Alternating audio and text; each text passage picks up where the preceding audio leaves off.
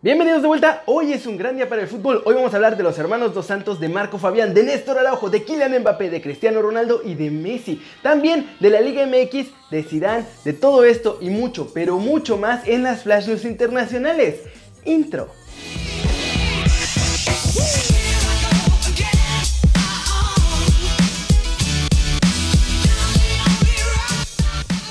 Arranquemos con la Liga MX porque ya va tomando forma la clasificación rumbo a la liguilla. Ya hay 7 equipos que prácticamente tienen su boleto amarrado. Salvo una terrible catástrofe, ellos estarán en la fiesta grande del fútbol mexicano. Pero por otro lado, hay 6 clubes peleando por este último boleto que los lleve a la liguilla. Empecemos con los 7 equipos que están prácticamente dentro. Estos son Cruz Azul con 26 puntos, América con 24, Santos también con 24 puntos, Pumas tiene 22 unidades, Toluca también tiene 22, Rayados con 20 y los Tigres con 18 unidades. De hecho, los Tigres están aquí por la enorme diferencia goleadora con su siguiente perseguidor. Ahora, por ese octavo puesto están Gallos, Morelia y Cholos empatados con 16 puntos. Por ahora los de Querétaro están en octavo puesto, de nuevo por la diferencia goleadora. Pero detrás de estos tres están Pachuca, Puebla y Chivas con 15 unidades. Esto significa que para estos 6 equipos el margen de error es cero. Quedan 5 jornadas para que termine el torneo y estos 6 clubes necesitan un paso prácticamente perfecto para poder meterse a la fiesta grande. De hecho, para entrenadores como Paco Ayestarán o José Saturnino Cardoso es fundamental entrar a la liguilla para no poner en riesgo su trabajo. Y es por eso también que Chivas no dejó ir al Tri, ni a Jair Pereira, ni a Alan Pulido, porque saben que no pueden arriesgarse a dejar ni un punto más en el camino si quieren entrar a la liguilla. Y bueno, mi Atlas solamente necesita el siguiente torneo para luchar por entrar a la liguilla, porque somos un desastre. Pero ¿qué te parece? ¿Crees que tu equipo favorito entrará a la fiesta grande del fútbol mexicano? Marquito Fabián, el que todos dicen que es mi hermano gemelo, habló de la selección mexicana y obviamente le preguntaron por el Tata Martino como nuevo entrenador del Tri, una opción que cada vez suena más y más fuerte. Pero para Marquito Fabián, el nombre no importa, lo verdaderamente importante es una sola cosa. Esto fue lo que dijo. No, bueno, la verdad no estoy muy enterado, ¿no? Hoy vengo a hacer mi trabajo, a respetar el técnico que esté y bueno, las decisiones que tengan que tomar del nuevo entrenador serán, estarán en otras manos, pero esperemos que, que quien llegue eh, venga para, para, aportar, que eso siempre va a ser importante. No, a ver, no, no vamos a quitarle el mérito al sea quien sea, eh, el nombre y demás, ¿no? Lo importante es que, que venga a aportar, como lo dije antes, eh, que venga a transmitirnos esa, esa idea que tenga, que podamos adaptarnos bien a, ello, a él y bueno, siempre estaremos a, la orden para trabajar. Pues como ven, yo creo que tiene razón. A veces nos dejamos llevar por la impresión que tenemos de un entrenador o por algún fracaso del pasado. Sin embargo, lo importante es que plasme una idea que funcione con los jugadores mexicanos que tenemos y que nos lleve a Qatar 2022.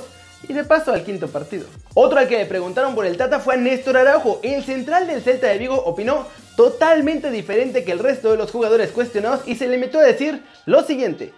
No, digo, Sé que es un gran entrenador, pero la verdad que no, no sé si, si vaya a ser el entrenador, no, es nuevo para mí también. Eh, pero bueno, ya las decisiones las tomarán y pues como te digo, uno, uno es obrero, ¿no? Hay que, hay que acatar órdenes, hay que, hay que vestir la playa de la selección con la responsabilidad de hacer su trabajo.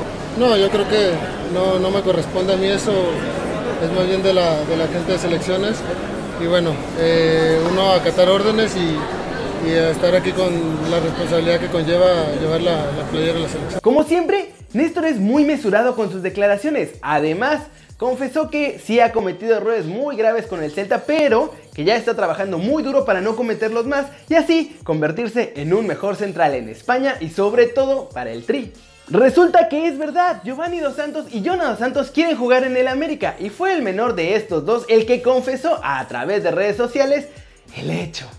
Jonathan fue contundente al decir por medio de Twitter que sería el conjunto de Cuapa el club donde le gustaría volver a compartir la cancha con su hermano mayor. Y es que para la apertura de 2018 el canterano del Barcelona estuvo muy cerca de llegar al cuadro que dirige Miguel Herrera. Había ya un acuerdo de hecho entre el América y Jonathan que se dio de palabra, pero al final el mexicano les dio la espalda y se fue con el Galaxy. Además, en recientes días también se ha podido saber que Gio pues no va a seguir con el Galaxy y esto convirtió al América en uno de los más interesados en sus servicios, en teoría. Eso sí, Tratando de respetar a su actual equipo, el Galaxy, como les digo, John aseguró que por el momento solo están concentrados en triunfar con el cuadro de la MLS. De hecho, los angelinos ya lograron su boleto a los playoffs y dependiendo de los resultados finales, incluso podrían verse las caras en el derby que nombraron como el tráfico con Carlitos Vela y el LAFC. ¿Cómo la ven? Flash News. Andriy Yarmolenko quiere pelea. El delantero ucraniano recibió duras críticas de su compatriota comentarista Vladimir Kovelkov y lo retó a una pelea en el cuadrilátero para que deje de criticarlo. El Real Madrid ha activado el plan de emergencia y está dispuesto a mover ficha e intentar fichar a Eden Hazard en el próximo mercado de invierno. Así lo asegura la cadena SER. El delantero Antoine Griezmann consideró que este año el balón de oro lo merece un francés, diciendo que en el mejor equipo del mundo tiene que estar el mejor jugador del mundo. En entrevista para el portal lacuarta.com de Chile, el ex delantero del América Salvador Cabañas aseguró que le dispararon para que él no pudiera jugar el Mundial con Paraguay. De acuerdo con Marca, Edinson Cavani está decepcionado y triste porque Mbappé y Neymar lo están dejando fuera de la participación en el ataque y no se siente como parte del tridente ofensivo. Edwin Cardona, que había sido sancionado con 5 partidos por un gesto racista ante Corea del Sur en 2017, fue convocado por el entrenador Arturo Reyes y tendrá una nueva oportunidad con Colombia. Wanda Nara, esposa de Mauro Icardi, explicó que al jugador le restan 3 años de contrato con el Inter, donde actualmente recibe 4.5 millones de euros al año, y que no le urge renovar con los italianos, pues se espera que le ofrezcan por lo menos 8 millones al año como nuevo salario. Apenas se han dado a conocer los 30 nominados al Balón de Oro y parece que ya filtraron, sin querer queriendo, al ganador del prestigiado reconocimiento al mejor jugador del planeta para la revista France Football. Al menos eso es lo que parece, porque en su nueva edición la revista francesa parece comenzar a preparar la campaña para el próximo ganador del Balón de Oro. De acuerdo con algunos medios en España, los corresponsales de France Football tendrían como prioridad votar a Antoine Griezmann, de hecho, la portada de hoy en la revista es precisamente el jugador del Atlético de Madrid y su declaración de que el mejor jugador del mundo debe estar en el mejor equipo del mundo, haciendo referencia obviamente a la Copa del Mundo que ganó Francia en Rusia 2018. Tras romper con la FIFA, ahora el ganador lo eligen 174 periodistas alrededor del mundo. No hay votos de jugadores ni de fans, así que el jurado elige al ganador. Dentro de todo, esta teoría que ha surgido entre los niños españoles tiene sentido. No solo porque el premio lo da una revista francesa, sino porque para muchos especialistas sorprendió que en Griezmann no estuviera ni siquiera en la terna del premio de Best, al que finalmente ganó Luka Modric. Y ahora sí que habrá que esperar para saber si finalmente se hace oficial este triunfo de Griezmann, que rompería el dominio de Cristiano Ronaldo y Leo Messi también en el balón de oro. Y hablando de esto, ¿será que ya estamos viendo el final de esta era, de toda esta era de Cristiano Ronaldo y Leo Messi? Al menos por ahora esto parece en este momento que sinceramente es muy temprano en la temporada, pero no deja de ser sorprendente, hay nueve jugadores con más anotaciones que el argentino. Y bueno, Cristiano Ronaldo ni siquiera figura en la lucha por la bota de oro 2018. Gracias a la suprema actuación de este fin de semana ante el León, donde anotó nada más 4 goles en 13 minutos, Kylian Mbappé igualó a Neymar y ahora se encuentra en segundo lugar detrás del delantero Christoph Piatek del Génova, que tiene 9 goles a favor. Ellos son los que se están robando todo el show en el inicio de la temporada. Y es algo francamente sorprendente, porque, bueno, también es por eso que ahora varios equipos están peleando a Piatek, porque resulta ser un gran goleador. Y ahora, teniendo en cuenta todos los movimientos de este fin de semana, así está la clasificación por la bota de oro 2018-2019. Piatek tiene 9 goles con el Génova. Mbappé y Neymar están empatados con 8 goles y también Stuani del Girona.